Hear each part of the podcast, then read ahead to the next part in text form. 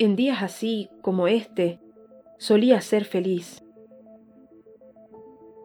Según el almanaque, no ha pasado tanto tiempo desde entonces, pero en este momento me parece toda una eternidad. Ni bien escribo esto, sin darme tregua, él me mira desde el otro lado del cuarto, con esa típica sonrisa indulgente suya en el rostro. Me exaspera. Antes me complacía verlo, hablar con él. Me llenaba de una dicha tan real como imprudente, que me respondiera mirándome con esa expresión dulce y tierna que ahora me da náuseas. Pero claro, era lógico. Yo por entonces lo necesitaba desesperadamente. Bueno, no sé si a él precisamente, pero a alguien.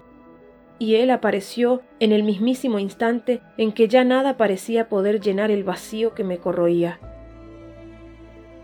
Al principio solo se presentaba cuando yo lo solicitaba, educado, con absoluta delicadeza. Hablábamos por largos ratos. Por primera vez había alguien a quien podía decirle todo lo que pensaba y sentía, y él me escuchaba, y me entendía. Era sumamente considerado y respetuoso. Pero todo se echó a perder hará unos seis o siete meses. Yo estaba sola, como siempre, estudiando en el comedor. Él y yo teníamos un acuerdo. Cuando aparecía alguien por casa, yo le pedía que se escondiera.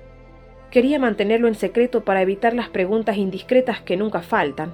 Él obedecía con su gentileza habitual, pero ese día mientras estudiaba, mamá llegó temprano del trabajo y solo alcancé a hacerle una seña apurada a mi amigo antes de que ella entrara en el comedor. La saludé y le pregunté cómo le había ido, pero mientras escuchaba a mi madre dar su resumen del día, Casi no pude contener un gritito de sorpresa cuando lo vi allí, todavía echado en el sofá, sonriéndome como si todo marchara viento en popa. No tengo idea de cómo mi madre no lo vio. Ese día tuvimos nuestra primera discusión. Sin embargo, no solo no se disculpó por su imprudencia, sino que ni siquiera quiso darme explicaciones de su repentino cambio de comportamiento. Después de eso todo fue distinto. Seguía acompañándome un rato por las tardes, pero ya no hablábamos como antes. Poco a poco mi cariño por él se fue desvaneciendo. Algo se rompió aquel día de la traición inesperada, por lo que comencé a pedirle que no volviera más. Pero es inútil. Ahora se deleita en torturarme. Se aparece por casa de un momento a otro, siempre cuando hay alguien que puede verlo y demandarme explicaciones. Supongo que es su venganza por mi cobardía de ocultarlo. Se la pasa todo el santo día metido en casa, y aún no me explico cómo se las ingenia para seguir ocultándose de mi madre.